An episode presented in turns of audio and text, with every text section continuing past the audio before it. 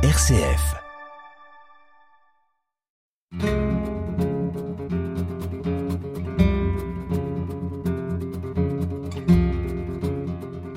Hors une émission présentée par Bénédicte Minguet. Bonjour, bonjour et bienvenue dans notre émission hors champ orientée sur l'éthique des soins de santé. Débutons par une phrase du sociologue Philippe Ariès qui en 1975 nous parlait de l'évolution de la famille et de la place de l'enfant. Et voici ce qu'il en disait. Avant, on expliquait aux enfants que les cigognes avaient apporté une petite sœur. Par contre, ils étaient à côté du lit de mort de leur grand-père. Maintenant, les enfants apprennent très tôt comment on fait des enfants, comment on vient au monde, mais quand grand-père meurt, on les tient à l'écart et on leur raconte qu'il dort dans un beau jardin parmi les fleurs.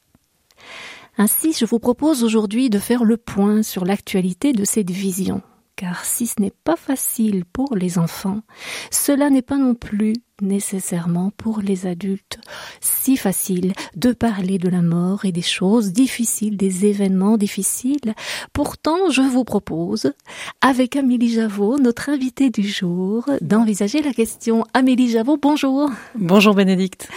Bonjour Amélie, vous êtes psychologue, vous êtes spécialisée dans l'accompagnement du deuil, celui des adultes, mais aussi celui des enfants et des adolescents. Vous êtes coordinatrice dans différents lieux dans différents hôpitaux liégeois et vous coordonnez donc euh, la clinique du deuil euh, à l'hôpital de la Citadelle notamment. Vous coordonnez aussi l'espace plus sur le Mont Légia qui est un espace de bien-être dans le cadre de la réhabilitation notamment des parents atteints d'un cancer.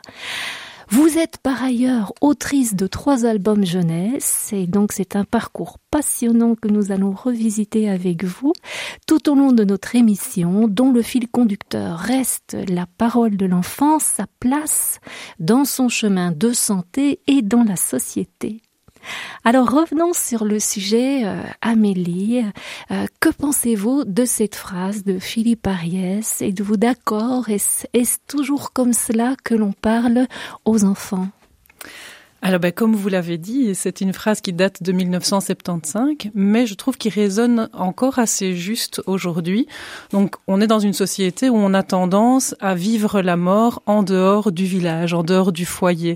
La mort a été déplacée à l'hôpital et les rituels autour du, du décès ont été déplacés au funérarium et plus à la maison. Autrefois, effectivement, ben, le cercueil se trouvait à la maison. Parfois, il était même ouvert et, toute la famille euh, euh, était, était présent, enfants y compris. On se posait pas trop la question. Alors peut-être que c'était important aussi d'avoir une parole à ce moment-là avec les enfants et que cette parole manquait. Mais aujourd'hui, il y a aussi une tendance inverse, plutôt du côté d'éloigner la mort et presque d'en faire un, un tabou, euh, alors qu'on sait que la place des mots, de la vérité, c'est important euh, pour que l'enfant puisse faire son trajet de deuil. C'est cela. Et donc, on, va déplacer la mort et on la vit davantage à l'hôpital. Oui, on la vit davantage à l'hôpital. Et c'est aussi pour ça que euh, la réflexion s'est faite par certains psychologues de pouvoir aller rencontrer l'enfant à l'hôpital et de d'ouvrir la discussion, l'échange avec les enfants au sein même de l'hôpital à travers différents dispositifs d'accompagnement. Voilà, donc il y a deux choses. La première, c'est que la, la, la, mort ne se vit plus socialement et familialement dans, dans, dans le lieu commun.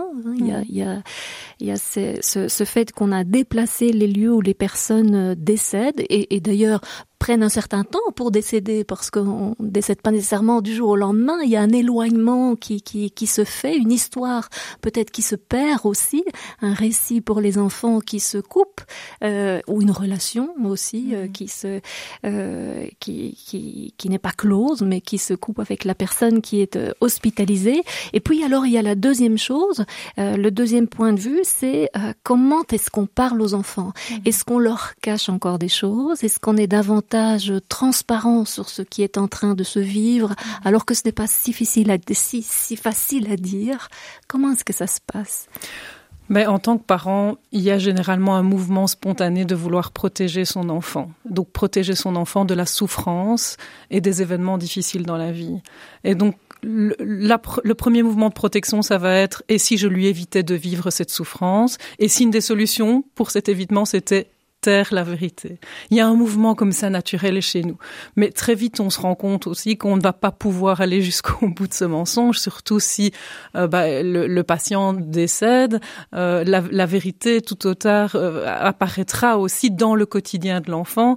Donc, c'est important de mettre des mots pour pouvoir se préparer et effectivement poursuivre la relation avec le vivant. Hein, parce qu'à ce moment-là, le parent, le grand-parent, on est toujours du côté du vivant avec le patient qui est atteint d'une maladie grave ou d'une maladie Et c'est important que l'enfant puisse rester en relation avec son, parent ou son proche vivant. D'accord. Alors comment est-ce qu'on a, euh, quelles sont les, solutions que, l'on a trouvées pour faire en sorte que euh, n'y ait plus ce lien distendu entre l'enfant et son parent ou son parent patient, hein, on va dire, puisque euh, imaginons qu'il soit atteint d'une maladie grave. Mhm. Euh, quels, quels, sont les, les, les, dispositifs qui ont été euh, imaginés pour pouvoir travailler cette proximité finalement et peut-être travailler ce, ce, ce processus de, de, vérité et de transparence que l'on peut avoir avec l'enfant au sujet de ce qui est en train de se vivre? C'est une réflexion que les psychologues ont partagée au point de départ la SBL qui s'appelait Cancer et Psychologie, euh, actuellement qui s'appelle Espace PAD, Parole Accompagnement en Deuil, a beaucoup réfléchi à la place de l'enfant à l'hôpital et à la place de l'enfant auprès de son parent ou de son proche en fin de vie. Et donc l'idée, ça avait été de créer des lieux appelés espaces enfants-adolescents pour que les enfants et les adolescents puissent venir à l'hôpital dans un espace dans lequel ils se sentent bien et où ils peuvent s'exprimer à travers le jeu, le bricolage ou d'autres outils créatifs. Et les, enfants à ce moment-là sont accueillis par, euh, par un psychologue euh, et ce psychologue peut alors se mettre à l'écoute dans le jeu et dans la création du vécu de l'enfant. Donc l'enfant est en visite alors à l'hôpital et fait des allers-retours entre cet espace de parole et la chambre du, du proche hospitalisé.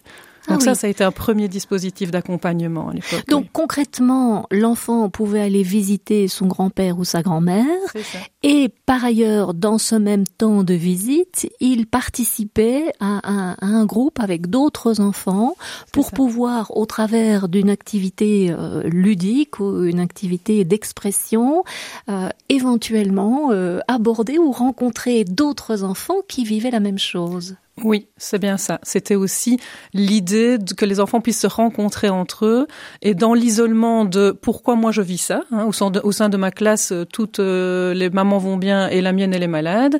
Au sein de l'espace enfant-adolescent, ils pouvaient rencontrer d'autres enfants confrontés à une histoire plus ou moins similaire, pas tout à fait similaire évidemment, à la sienne, et ça peut pallier à ce sentiment de solitude, et puis alors aussi de pouvoir déployer son émotion dans un lieu euh, où il n'y a pas de risque pour lui euh, de faire pleurer ses parents. En fait, il y a aussi cet enjeu-là. Donc, c'est important que ce soit un espace tiers par rapport au foyer, au foyer, par rapport à la famille. L'enfant, il est pris par l'enjeu de protéger ses parents aussi. Les parents veulent protéger les enfants et les enfants veulent protéger les parents. Et donc, quelque part, même lorsque l'enfant sent qu'il se passe quelque chose si la maladie n'est pas nommée, il est aux prises avec un ressenti qu'il ne comprend pas et qu'il a besoin de déployer quelque part. Voilà. Et là, c'est l'écoute psychologique qui, qui, qui, se propose pour pouvoir accueillir alors euh, la parole de l'enfant. Mhm. Est-ce que l'enfant, donc on, on, parle de l'enfant, mais on, on, devrait parler de, de, de différents âges. Mhm. hein je, je, je, suppose bien que lorsque l'enfant a, a, 3 ans, 5 ans, 7 ans, 9 ans, il ne réagit pas de la même façon à la maladie, grave, à la maladie grave mhm. de, de, de son parent. Oui, et le parent ne réagit pas de la même façon dans, dans l'annonce à l'enfant aussi. Hein, donc quand l'enfant est très petit, en dessous de 3 ans, le parent a d'autant plus tendance à taire le diagnostic. Euh, et à utiliser comme argument au-delà de la protection, de toute façon, ça ne sert à rien de nommer la maladie. Et si on prend l'exemple du cancer, ça ne sert à rien de nommer le cancer, puisque de toute façon, il ne sait pas ce que c'est. Et donc, alors, les, les familles vont utiliser le mot maladie et traitement. Et le risque à ce moment-là, c'est qu'on le sait bien dans cette période hivernale chacun tombe malade à son tour, euh, et l'enfant panique en fait d'entendre que lui aussi est malade. Et donc finalement, quand on, met un terme, le, le, bon terme sur la maladie, là j'ai pris l'exemple du cancer, c'est une manière de pouvoir dire à l'enfant que pour lui, ici, c'est une rhinopharyngite. Hein, et que ça va pas être comme pour son proche, aller à l'hôpital, recevoir des traitements, perdre ses cheveux. Ça, c'est l'importance des mots, c'est qu'il y a une signification qui est déjà existante derrière le mot.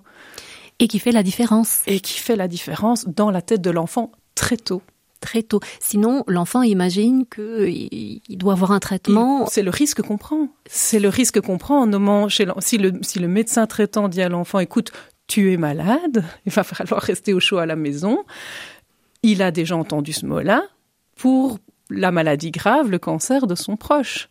Et donc c'est place au fantasme en fait à ce moment-là. Et on ne comprend pas, on arrive en consultation et le parent ne comprend pas pourquoi son enfant ne dort plus. Alors que la maladie et l'annonce a été faite six mois plus tôt, c'est seulement maintenant que mon enfant ne dort plus. Donc c'est parfois des, demandes comme ça qui nous arrivent. Et si on déconstruit un peu, on se rend compte que les parents n'ont pas réussi, et je le comprends encore dans ce mouvement de compréhension, hein, de protection, pardon, qu'ils n'ont pas réussi à, nommer le, bon terme avec le diagnostic.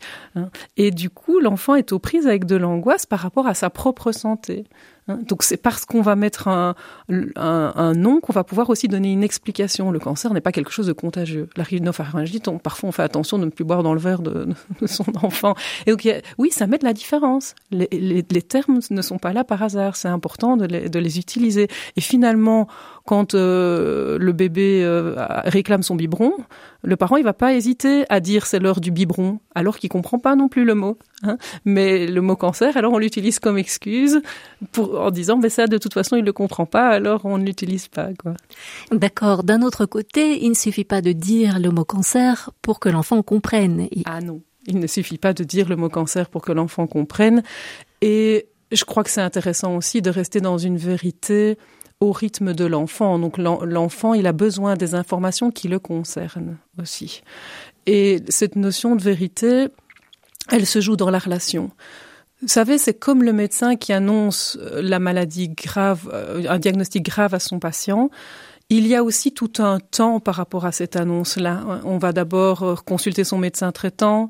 Le médecin traitant met des inquiétudes. On va faire des examens. Et déjà, là, à ce moment-là, le patient, il est en train d'intégrer la possibilité que peut-être il y a quelque chose de grave. Et c'est déjà les prémices de l'annonce, en fait. Hein. On se prépare à recevoir une annonce difficile.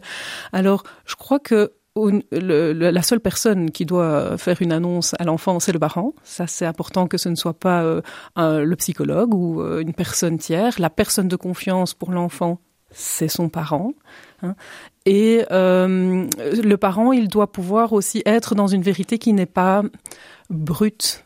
Il va recevoir un diagnostic et lui-même va être pris avec ses propres émotions. Et dans l'annonce, ce n'est pas aller se décharger sur son enfant deux émotions que je viens de ressentir suite à l'annonce que j'ai eue de mon côté.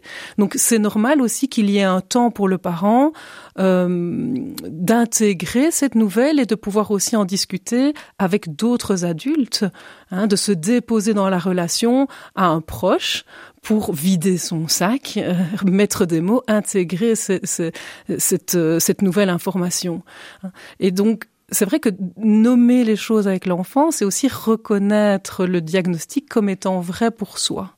Hein, alors qu'on sait que pour les patients, il y a parfois un temps où on voudrait que ce ne soit pas vrai et qu'on préférerait nier en fait cette réalité-là, mais le prononcer soi-même, c'est quand même euh, rendre les choses vraies. Et ça, c'est pas évident dans la relation. Alors pour parler de, de, de relations, de rendre les choses vraies et de temps aussi, je, je, je vous propose de poursuivre avec votre choix musical. Oui.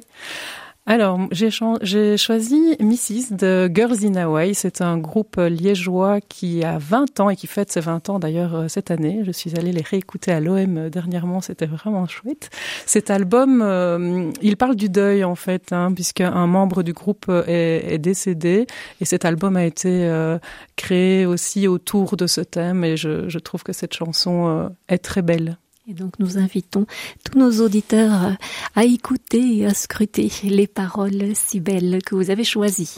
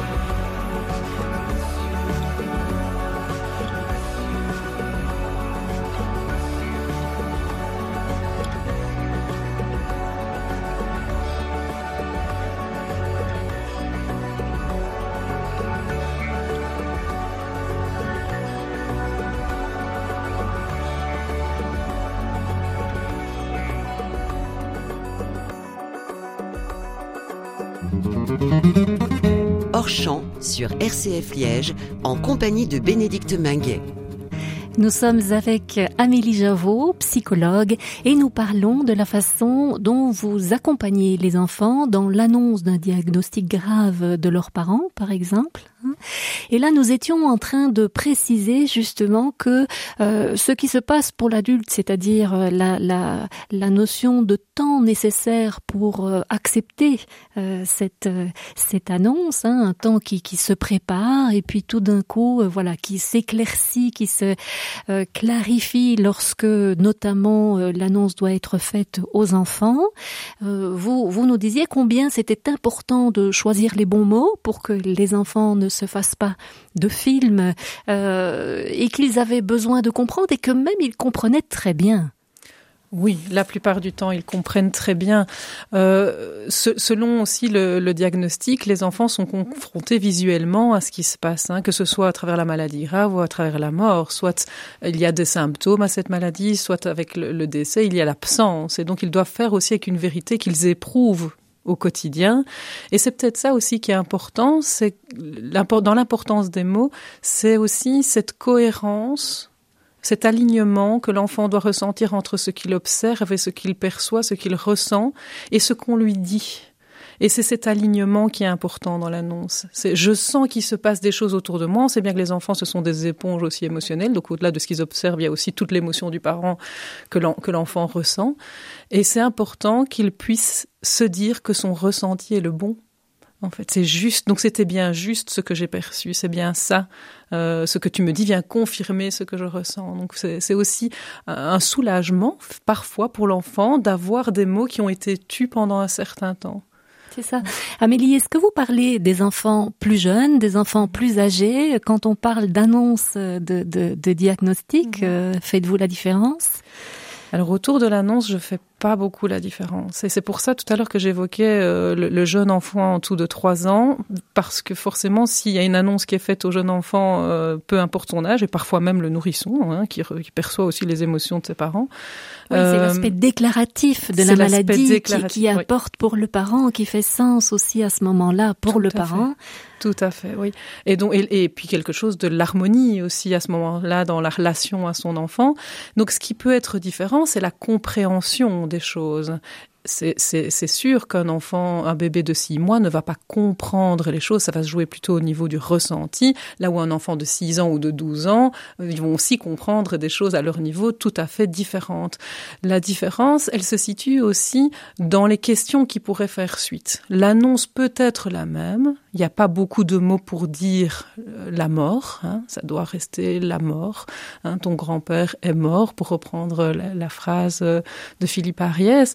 Euh, et pas ton parent s'est endormi dans un champ fleuri, parce que le sommeil sinon peut aussi être impacté. Donc ça, c'était l'importance des mots. Ces mots-là sont les mêmes pour tout le monde, dans le monde de l'enfance et dans le monde de l'adolescence ou de l'adulte. Mais l'enfant va venir avec des réactions et des questions qui peuvent être alors différentes et auxquelles on peut s'adapter. Tiens, c'est une question qui te préoccupe. Tiens, est-ce que tu as déjà entendu euh, euh, quelque chose à ce sujet-là? Je crois que face au cancer, la grande question de l'enfant, la question cachée que n'ose pas toujours poser, c'est est-ce que tu risques de mourir? Hein, et, cette question-là amène de l'angoisse. Si elle peut s'exprimer, c'est important. Alors ça ne veut pas dire qu'on va lui apporter une réponse, mais déjà l'expression de cette angoisse est un soulagement. C'est on peut en parler et je comprends que ça te tracasse. Et qu'est-ce qui fait que tu me poses la question? On ouvre, on montre qu'on est disponible pour la discussion. Ça, c'est important. Est-ce que vous pensez que les enfants se font déjà une idée de la situation? Par rapport à l'annonce d'une pathologie grave? Oui, oui. Oui. Est-ce que vous, vous, vous, repartez finalement de, de, de, de ce qu'ils ressentent, de ce qu'ils de ce qu'ils perçoivent, de ce qu'ils imaginent, donc de, de leur conception, de, de leur perception déjà euh, à ce moment-là? Oui, la, la, plupart du temps, l'annonce de la maladie grave, l'annonce du, du, du décès se passe relativement bien. C'est normal que ça suscite des peurs, des inquiétudes, c'est normal que ça suscite de la tristesse, de la colère.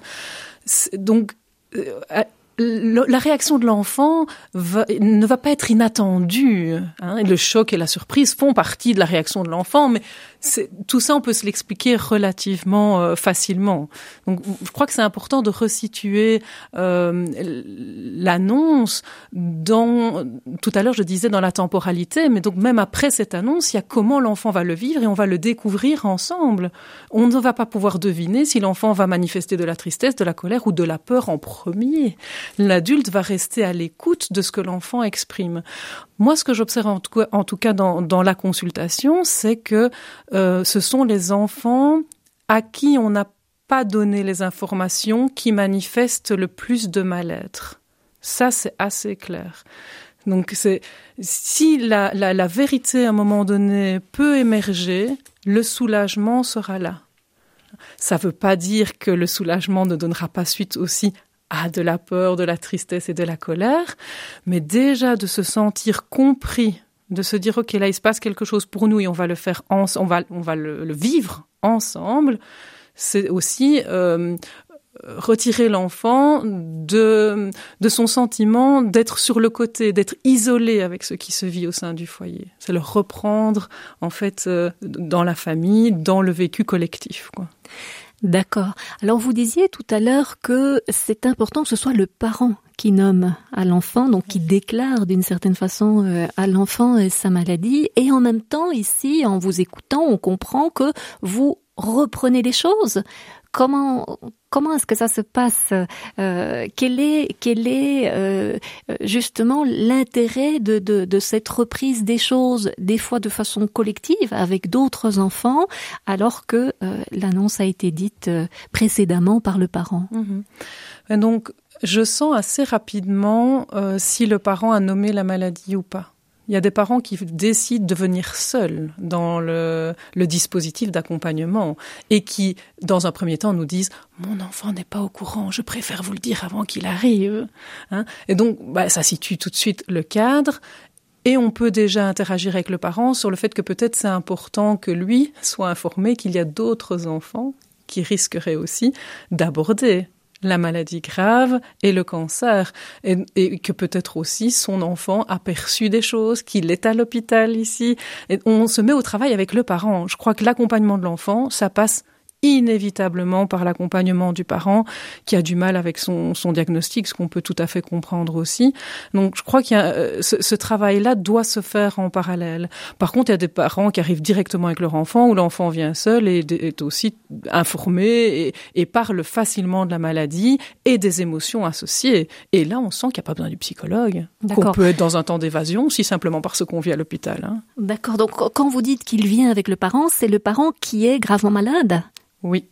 Voilà, donc il peut y avoir plusieurs cas de figure. On a parlé, on a imaginé que le parent gravement malade était alité ah, ou oui. était hospitalisé, oui. mais il y a le ça cas de figure. Le, mais ça, ça, peut être le parent, euh, le parent sain, l'autre hein, parent. parent, ou, ou un proche. C'est vrai que quand je dis parent, je l'entends aussi au sens pa parent, parenté, pardon, parenté. Oui, un donc, proche. Un proche. Qui accompagne donc l'enfant dans ses ateliers -hmm. collectifs, hein, dans ses espaces euh, euh, collectifs à l'hôpital, -hmm. où on va euh, donner le temps à l'enfant finalement euh, euh, d'exprimer et d'avancer dans, dans, dans, sa recherche de, de, de vérité, -hmm.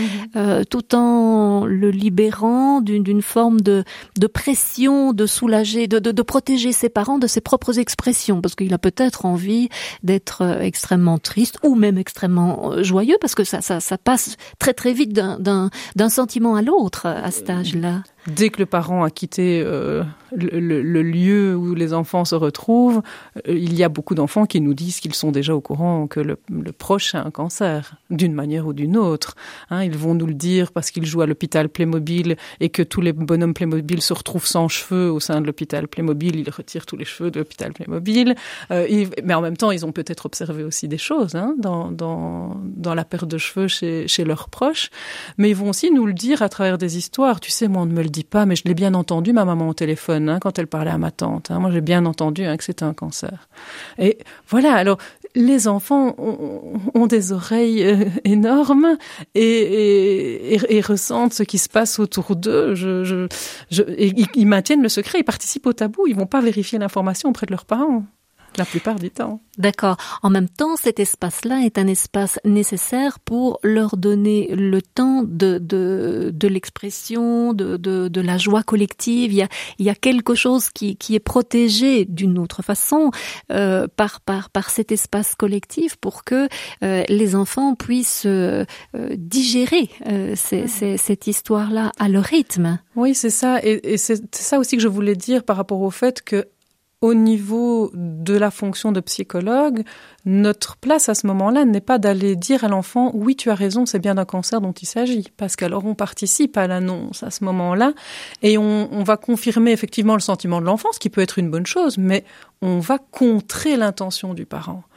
Et ça, je crois qu'au niveau de la confiance entre l'enfant et le parent, c'est vraiment important que ce soit l'adulte qui puisse revenir sur ce qu'il a dit, simplement avec les mots euh, Tu sais, tu te souviens, on a parlé hein, du fait que euh, euh, papy avait une maladie grave et, et, et finalement, je t'ai pas dit ce que c'était cette maladie grave et je me dis que c'est peut-être important que tu le saches et qu'on puisse en parler.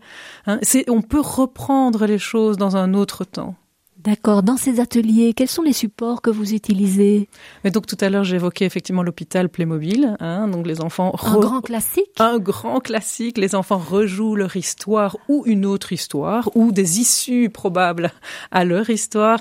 Euh, ils créent des scénarios et, et c'est vraiment intéressant de, de s'asseoir avec eux en fait, de s'asseoir avec eux et de jouer, de voir ce qui se passe dans leurs questions, dans leur dans la, la réaction qu'ils déposent chez les différents protagonistes en fait fait. C'est des choses qui, sont là à l'intérieur d'eux et, qui, s'expriment de cette manière-là. On utilise... Euh, moi, moi j'aime encore bien aussi faire des bracelets euh, avec de, de, des corps de ficelle de différentes couleurs, euh, surtout lorsque le, le, parent ou le grand-parent est hospitalisé, parce qu'alors l'enfant va faire un bracelet pour lui, un bracelet pour le parent, et ça met du lien.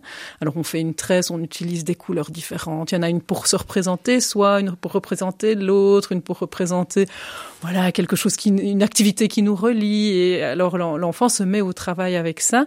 C'est intéressant aussi cette activité là parce qu'alors il peut offrir ce cadeau et dans le sentiment d'impuissance que l'enfant peut ressentir par rapport à la maladie grave, un sentiment qui est partagé aussi dans le monde des adultes, hein, on se sent impuissant face à la maladie grave, l'enfant le ressent aussi.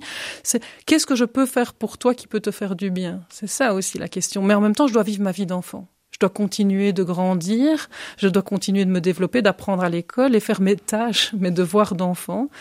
Et en même temps, j'ai besoin d'être là. J'ai besoin d'être là d'une manière ou d'une autre. Et donc faire réaliser une petite création, un petit cadeau, que ce soit le bracelet ou un dessin, ça permet de sortir de cette position d'impuissance. J'ai pu faire quelque chose qui fait du bien à l'autre qui est malade.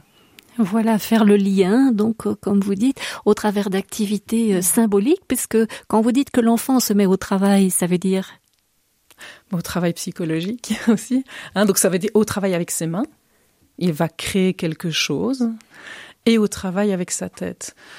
Le jeu, il permet de faire un chemin au niveau du processus psychologique et il permet aussi euh, d'être facilitateur dans la communication à l'enfant.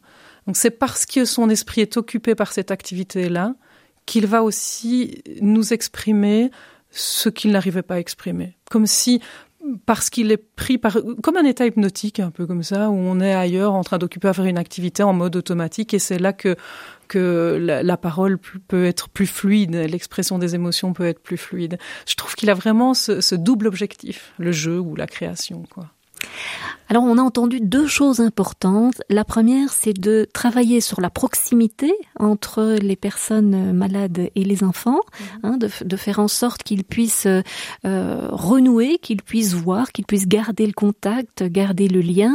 Et puis on a entendu la deuxième chose qui est euh, de pouvoir euh, dans ces espaces collectifs se mettre au travail, comme on dit, hein, avec euh, le jeu, etc.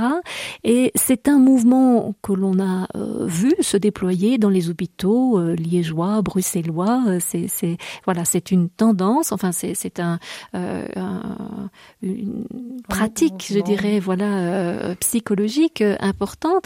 Et puis alors, par hasard, enfin, je sais pas si on peut dire par hasard, mais arrive l'histoire de la pandémie qui va venir casser d'une certaine façon ce mouvement de d'approximation. De, et qui va faire en sorte que chacun, enfin les hôpitaux referment leurs portes, les enfants restent à la maison. Alors est-ce que euh, ça a eu un impact sur votre activité et sur le fait euh, que les enfants ont, vécu le deuil certainement, l'annonce de la maladie grave, mais peut-être aussi les deuils de façon différente et davantage euh, confinée? Oui, moi je pense que ça a eu un impact. Ça a eu un impact sur l'enfant lui-même, confronté à la maladie grave ou, au décès à l'hôpital, et ça a eu un impact sur nos pratiques aussi. Hein. Donc effectivement, l'hôpital a fermé ses portes. Et là où il y avait eu tout un travail de la part des psychologues pour que les soignants puissent accueillir dans leur service les enfants qui seraient en visite auprès d'un proche, hein, dans les unités de soins palliatifs. Ça a été mm, sur plusieurs années un, combat que l'enfant puisse trouver sa place au, au milieu des soins et d'une ambiance particulière. On avait toujours, enfin les soignants aussi ont envie de protéger les enfants en fait. Hein. Et donc euh, l'enfant a pu trouver sa place. Je pense vraiment que l'enfant a pu trouver sa place et que l'arrivée de, de la pandémie a remis l'enfant euh, à la maison là où le parent était euh, où le grand-parent était hospitalisé. Euh, il a fallu un peu faire preuve de créativité pour au niveau du travail la place de l'enfant à l'hôpital sans qu'il soit à l'hôpital. C'était ça finalement la question. C'est comment est-ce que l'enfant peut être en lien avec son proche et avec l'idée qu'il peut avoir une place à l'hôpital alors que le coronavirus empêche la réalité de, de, de cette phrase même en fait hein. et c'est vrai que là euh, le, le dispositif qui a été mis en place c'est euh, et si je te racontais où on a, on s'est dit que c'était intéressant avec un, groupe de psychologues de se filmer nous en train de lire une histoire qui aborde les émotions, la peur de sortir de chez soi, euh, qui aborde la maladie grave, la fin de vie et la mort.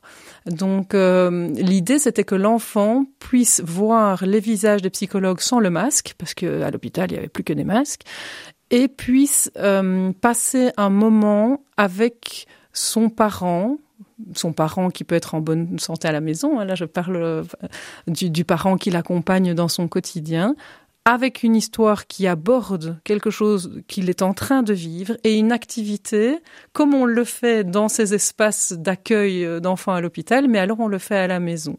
Et finalement, le psychologue est un peu là à travers la vidéo aussi, vient se rappeler à l'enfant, on, on est là, on n'abandonne pas aussi. Je crois que c'est quand même important que même s'il y a quelque chose qui se vit de difficile à l'hôpital, d'une manière ou d'une autre, il fait partie de cette histoire.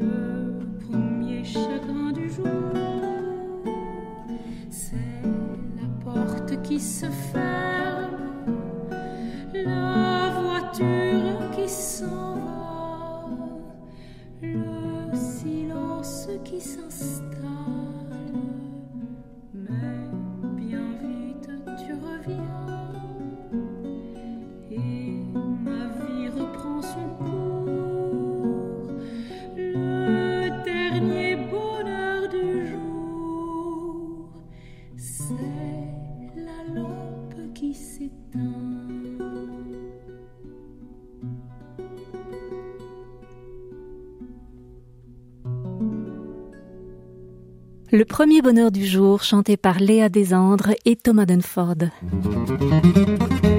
Hors champ sur RCF Liège avec Bénédicte Minguet.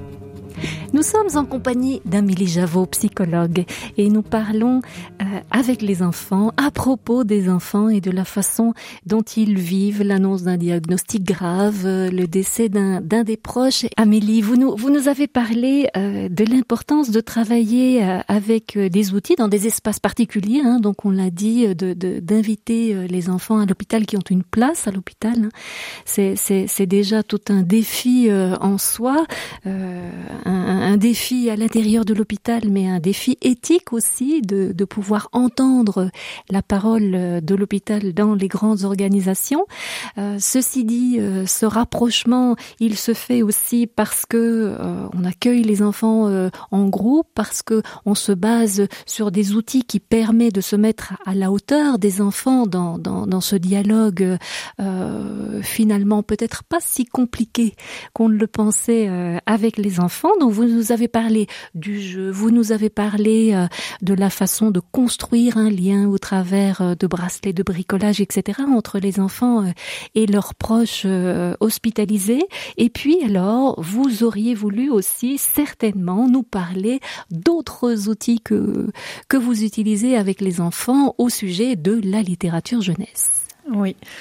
La littérature jeunesse, c'est une mine d'or. Moi, j'adore la littérature jeunesse euh, pour aborder n'importe quel sujet de la vie. Et il y a beaucoup de livres qui parlent de la maladie grave et il y a beaucoup de livres qui parlent aussi de la mort. Et donc, c'est intéressant d'aller rencontrer les différents auteurs dans le message qu'ils ont voulu faire passer.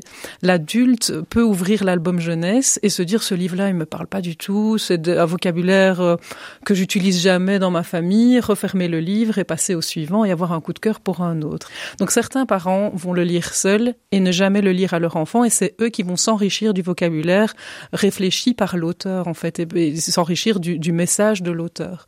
Donc il y a des, des, parents qui effectivement le font et qui euh, font un chemin psychologique hein, par rapport à leur vécu en lien avec l'histoire alors qu'on est du côté de l'album jeunesse. C'est assez intéressant. Alors c'est formidable. Donc ça veut dire que vous êtes à l'hôpital, vous avez une bibliothèque, vous avez une valise avec un ensemble d'albums de littérature jeunesse que vous proposez aux parents alors dans ces cas-là? Oui, puisque donc comme je l'ai dit tout à l'heure, le psychologue ne va pas annoncer. La maladie grave, la maladie le grave, le décès aussi. Hein.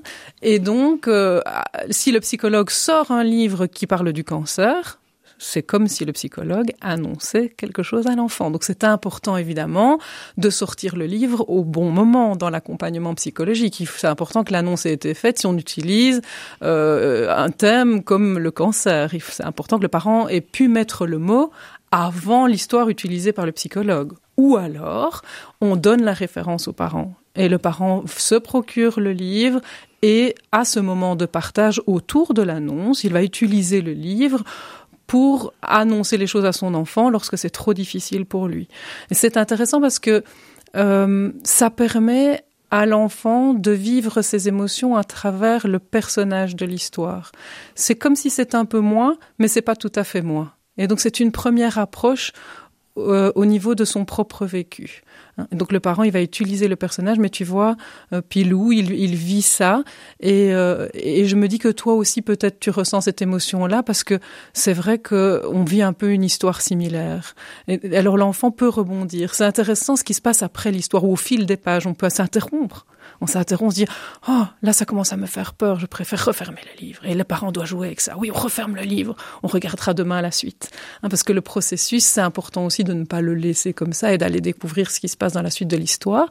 Et on revient alors au rythme de l'enfant, de la vérité qu'il est prêt à recevoir. C'est ça, c'est lui qui donne le rythme en fait. C'est l'enfant qui donne le rythme. Il y a une première annonce qui doit se faire, et puis ensuite, toutes les réactions émotionnelles et toute l'expression émotionnelle, on va s'adapter à ce que l'enfant euh, nous livre, en fait, nous confie. Alors, ça, peut vraiment bien aider euh, les parents dans un contact de les yeux dans les yeux. Ce n'est pas toujours facile de, parler de, ces choses qui, peinent d'une certaine façon. Euh, le, fait de regarder ensemble le livre, euh, c'est déjà symboliquement refaire quelque chose, continuer toujours à faire quelque chose ensemble, même si l'angoisse de séparation est là. Oui, et à utiliser le tiers en fait. Hein. C'est le livre est un tiers dans ce moment de partage pour pouvoir aborder quelque chose de difficile. Alors un tiers, est-ce qu'on pourrait dire que c'est une façon de, de, de, mettre un peu à distance aussi? On peut le dire, oui. C'est un peu ça que je sous-entendis. C'est vraiment une, une manière, c'est ce que j'exprimais tout à l'heure par rapport à l'émotion ressentie à ce moment-là par l'enfant le parent pense que l'enfant va être débordé par ses émotions si d'emblée lui dit qu'il est concerné par cette annonce. Hein. Donc c'est la crainte du parent hein, quand même à ce moment-là. Le livre, il est surtout là pour aider le parent dans un premier temps. Et je pense ensuite que ce qui est intéressant, c'est que l'enfant peut le reprendre quand il veut et l'utiliser quand il veut, ce livre. Et parfois aller juste regarder l'image sur les pages et ne pas avoir l'histoire qui va avec l'image. Il y a d'ailleurs des livres qui existent, il y en a un magnifique qui existe, euh, il s'appelle Envolé, il parle du deuil, il n'y a aucun texte. Ce ne sont que des images. Donc c'est super intéressant parce que l'enfant peut raconter l'histoire de ce qu'il observe. La mort fait partie vraiment en image de l'histoire. Et amener son ressenti dans l'histoire, en fait. Donc c'est très Oui, donc là, vous soulignez, Amélie Javot, l'importance pour l'enfant de, de faire son récit. C'est ça.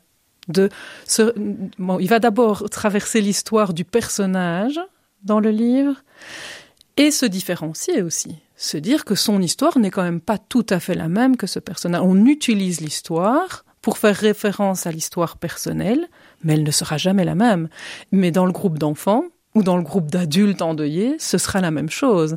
C'est une illusion d'imaginer que parce que l'autre est en deuil aussi, il va mieux me comprendre, puisque le deuil où les émotions liées à la maladie grave sont une expérience singulière qui appartient à l'individu, hein, donc unique, elle ne sera jamais tout à fait la même que quelqu'un d'autre.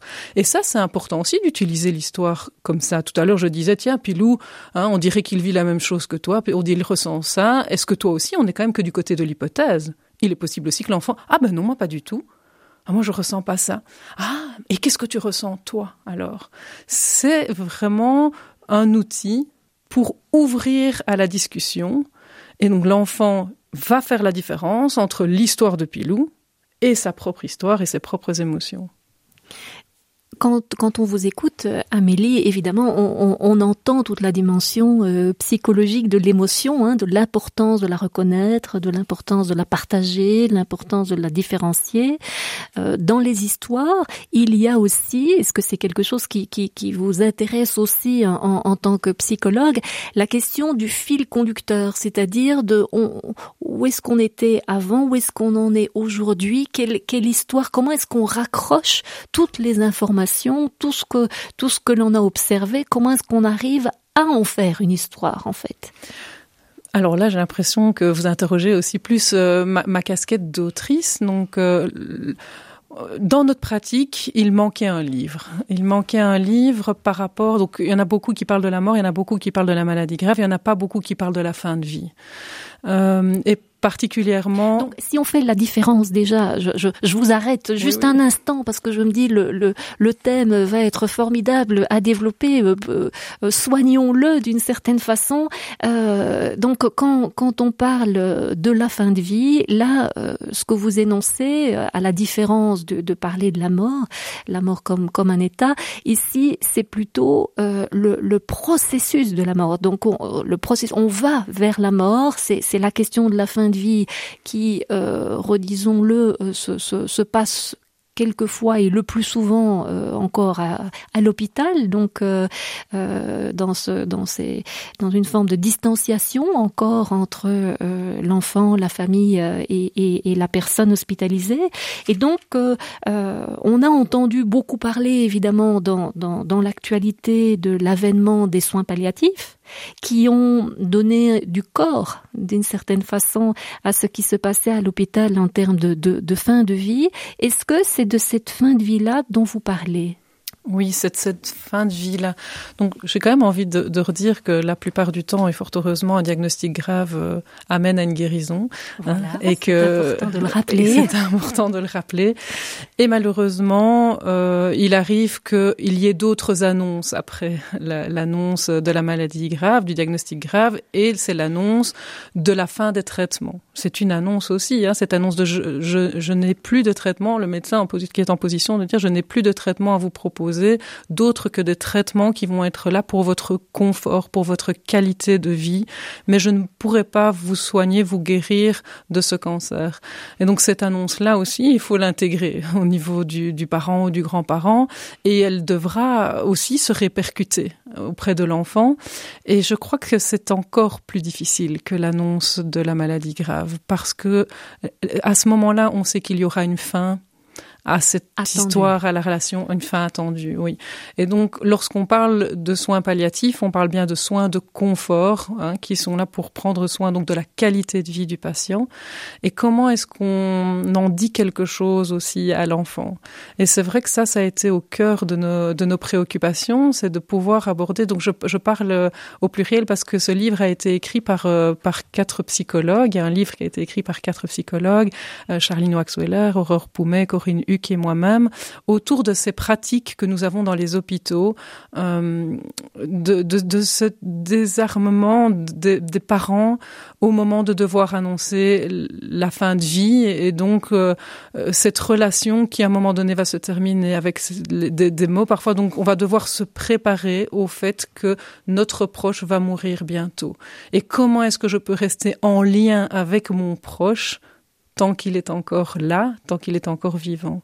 Oui. Investir ces derniers moments, investir ces, ces, ces moments de vie finalement euh, avec le proche. Et là, vous nous dites, euh, Amélie, que vous vous êtes questionné avec vos collègues et que vous avez été à l'initiative alors de la création d'un livre sur le sujet, d'un livre littérature jeunesse sur le sujet comment, comment l'avez-vous construit? Alors, au point de départ, le thème qu'on a voulu aborder, c'est le thème de l'euthanasie. C'était à l'origine le, point qu'on voulait travailler. Donc à l'hôpital, on va pas rentrer dans un débat pour ou contre l'euthanasie. C'est pas notre rôle. La loi, elle est bien là comme elle est, et nous on travaille avec cette loi à l'hôpital. Et donc il y a euh, des fins de vie euh, pour des patients qui euh, demandent et formulent alors une demande à mourir plus tôt je vais le dire euh, de cette manière-là. Donc euh, il y a des critères bien précis à cette loi, un encadrement bien précis à cette loi, et ça c'est une chose qui est aussi très importante. Mais on souhaitait en dire quelque chose à l'enfant. Ça nous a beaucoup questionné. On a mis trois ans à écrire ce livre euh, parce que on était prise aussi avec la réflexion de mais les enfants si on leur foutait un peu la paix en fait. Hein parce que déjà ils vivent la maladie grave d'un proche, bientôt ils vont vivre leur mort. Est-ce que vraiment on va venir les embêter avec cette question de l'euthanasie? Et d'un autre côté, on avait aussi cette petite voix intérieure qui nous disait s'il y a bien un avantage dans cette modalité euh, du mourir, c'est que cette mort est attendue, prévue, fixée en fait. Hein. C'est une mort sur rendez-vous en fait. Hein. Il y a une heure et un jour fixé.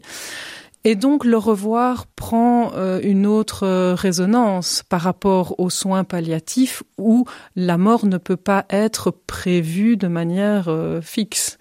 Donc ce temps de le revoir, c'est quand même un point important dans le chemin de deuil. C'est ça, ça reste, le deuil reste difficile, reste rempli de chocs, de tristesse, de colère. Mais s'il y a eu ce temps de le revoir, ça amène ce qu'on appelle le pré-deuil, se préparer à la mort de l'autre, avec cette notion de j'ai pu te dire ce que j'avais à te dire, j'ai pu partager avec toi ce que j'avais envie de partager avec toi. Et ce moment-là, euh, ce, ce, ce, regard, ce geste, hein, parce que quand on dit se dire au revoir, ça ne veut pas, veut pas dire formuler le le revoir au, sens euh, strict du terme, c'est dans le temps partagé. Et le, revoir peut d'ailleurs se jouer sur plusieurs jours, mais l'euthanasie, il y a ce moment aussi de choix d'être présent, de pas être présent. Et ça, on y a tenu dans le livre. Donc, dans le livre Paulette, qui parle donc de l'euthanasie, le personnage Pilou, dont en fait j'évoque le nom depuis tout à l'heure, euh, il, est, il est aux prises avec cette question-là. Il comprend que Paulette euh, souffre beaucoup trop dans, dans, dans, dans son histoire de qui est une, une poule. Paulette qui est une poule, ah. tout à fait, oui. Euh, c'était volontaire que Paulette soit une poule. On voulait pas que Paulette soit un papa, une maman, un papy. On voulait que Paulette soit un membre de la communauté pour Pilou. Et donc Paulette est une poule, Pilou est un oiseau. Et ils ont simplement un lien très fort, peu importe quel est ce lien. Ce livre peut donc être utilisé peu importe le lien qui unit euh, deux membres d'une famille ou d'amitié. Euh, voilà, donc Paulette est une poule, elle vit dans une basse-cour, c'est la plus cool des poules en fait, Paulette. Et euh, il y, a, y a ce lien qui, qui, qui se crée avec Pilou, Pilou avec, euh, avec Paulette, et les parents de Pilou sont là et vont annoncer alors euh, la maladie grave, mais surtout la maladie terminale. Les médecins ont tout fait, mais ils n'arrivent pas à guérir Paulette. Et Paulette a décidé de mourir plus tôt. Voilà. Et donc Pilou va être amené à se questionner aussi par rapport à ça. Et c'était intéressant d'être à quatre pour écrire ce livre parce que on a rassemblé notre clinique dans une histoire. On a utilisé des éléments de nos consultations, de notre expérience professionnelle, et on, on, a attribué ce qu'on avait pu entendre à ce personnage. Voilà, donc dans la littérature jeunesse, ça veut dire qu'on peut lire ce livre-là avec les enfants déjà très jeunes. Oui. S'il faut donner un âge, ce que je n'aime pas, hein, vous l'avez bien compris, euh, on, pourrait dire qu'à partir de, de 4 ans, 4-5 ans, c'est OK, mais je ne vois pas pourquoi on s'empêcherait de le lire avant si on était confronté euh, euh, à l'euthanasie dans, dans, dans, la vie familiale. Bien sûr, et comme vous l'avez dit tout à l'heure, on peut lire déjà pour soi. Hein, tout à fait. Voilà, faire, faire, faire le point réflexif sur euh, la façon dont les choses se partagent euh, en famille, dans ce, dans ce dialogue qui est à la fois euh, issu de votre pratique, votre réflexion professionnelle, et qui met euh, en avant le point de vue de l'enfant, les questions qui se posent tout au long euh, de cette histoire. Alors pour terminer, car nous sommes déjà malheureusement en train de, de, de clôturer notre euh, émission, Amélie, il faut absolument que nous partagions avec nos auditeurs le fait que euh, ces livres de littérature jeunesse sont tout à fait accessibles dans toutes les bonnes librairies, hein, dirons-nous. Euh, Paulette et Lisette dans sa version euh, française. Mais belge aussi finalement. Hein. Donc en fait, Lisette, c'est une adaptation de, à la demande de la maison d'édition Mijade, puisque la l'euthanasie n'est pas légalisée en, France. Donc on a fait une adaptation pour aborder la fin de vie, mais la fin de vie, euh, c'est aussi le, présent en Belgique, évidemment, avant même l'euthanasie, à côté de l'euthanasie. Hein, c'est une autre modalité, on va dire. Et, c'est important qu'on qu'on utilise Lisette aussi, je pense, euh, en Belgique. Lisette, Paulette sont deux livres que vous pouvez proposer, que vous pouvez retrouver donc euh, aux éditions euh, Mijade dans toutes les bonnes librairies, comme on vient de le dire, et qui vous aideront à entamer ce, ce, ce dialogue avec euh, vos enfants sur les choses difficiles de la vie. nous proposons de mettre toutes ces euh, euh, toutes ces références euh, en lien sur notre site, le, site de l'émission, le site hors champ. On peut réécouter à volonté cette rencontre que nous avons faite avec vous, Amélie, et on vous remercie chaleureusement. Vous êtes une autrice prolixe et donc vous avez encore d'autres thèmes que vous pouvez déployer au travers de cette littérature jeunesse que vous avez fait d'ailleurs hein, sur sur le harcèlement comme sur euh, euh, la, question de la connexion euh, dans les familles. Bon, aujourd'hui, nous étions restés sur la question de l'hôpital et de la vision des enfants de ce qui se passe pour les adultes en respectant leur développement et leurs ressources, leur capacité à comprendre les choses et à se développer même dans ces environnements un peu particuliers. Merci beaucoup Amélie Javot. À bientôt à nos auditeurs. Merci pour votre écoute. Merci beaucoup.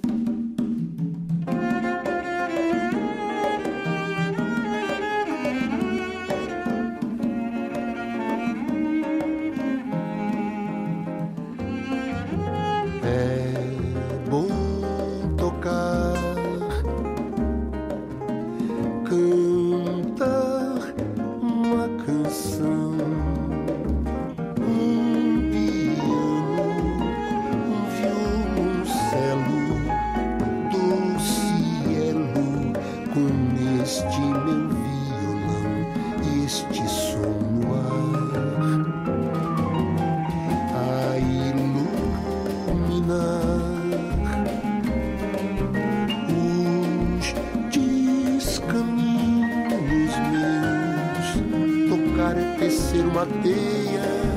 É o canto de uma sereia, um jeito